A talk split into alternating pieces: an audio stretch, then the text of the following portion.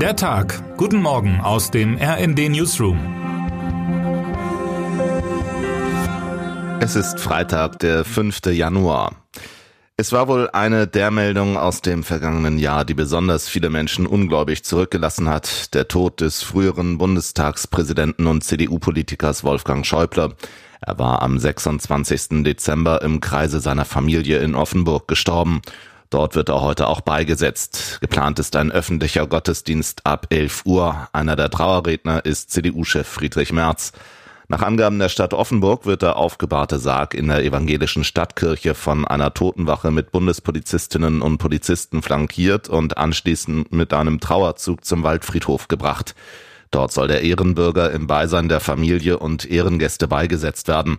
Fest steht, dass nicht alle geladenen Gäste vor Ort sein werden. So wurde am Donnerstag klar, dass die ehemalige Bundeskanzlerin Angela Merkel nicht zur Trauerfeier kommen wird.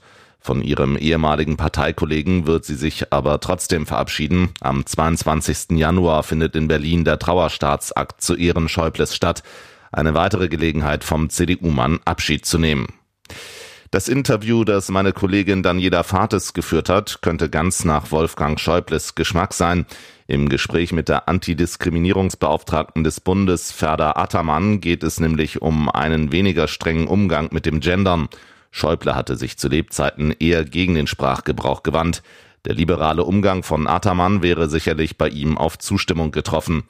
Im Gespräch erzählt Ataman meiner Kollegin nämlich, dass sie zwar bewusst auf ihre Sprache achte, aber Gender nicht als Pflichtübung oder gar als Wettbewerb ansehe. Es gehe vielmehr darum zu zeigen, dass man ein Bewusstsein dafür hat, dass es nicht nur Männer und Frauen gibt, sondern auch intergeschlechtliche und andere Menschen. Trotzdem hält sie weder von Verboten noch von Verpflichtungen zum Gendern etwas. Am Ende gehe es immer um Respekt.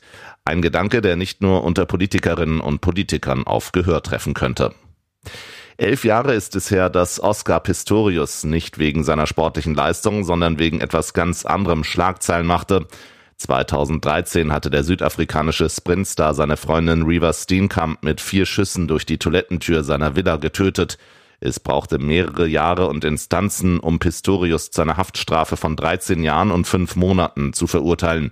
Der Sportler hatte während des Prozesses immer wieder beteuert, dass er hinter der Tür nicht seine damalige Freundin, sondern einen Einbrecher vermutet habe und deswegen die vier tödlichen Schüsse abgegeben habe. Die Beweislage sprach gegen ihn, er wurde wegen Totschlags verurteilt. Nach der Hälfte seiner Haftstrafe soll er heute auf Bewährung aus dem Gefängnis in Pretoria entlassen werden. Er sei als Ersttäter mit einem positiven Unterstützungssystem eingestuft worden. Das teilte die südafrikanische Justizvollzugsbehörde mit. Was Pistorius nach der Haft vorhat, ist nicht bekannt. Zum Zeitpunkt der Tat stand er auf dem Zenit seiner Karriere. Bei den Paralympischen Spielen 2012 hatte er auf eigens angefertigten Carbonprothesen sechs Goldmedaillen gewonnen. Wer heute wichtig wird. Anthony Blinken, Außenminister der USA, reist in den kommenden Tagen durch den Nahen Osten. Bei seiner vierten Nahostreise will er unter anderem auch Israel besuchen, heißt es aus Regierungskreisen. Und damit wünschen wir Ihnen einen guten Start in den Tag. Text Lucy Wittenberg, am Mikrofon Tim Britztrup.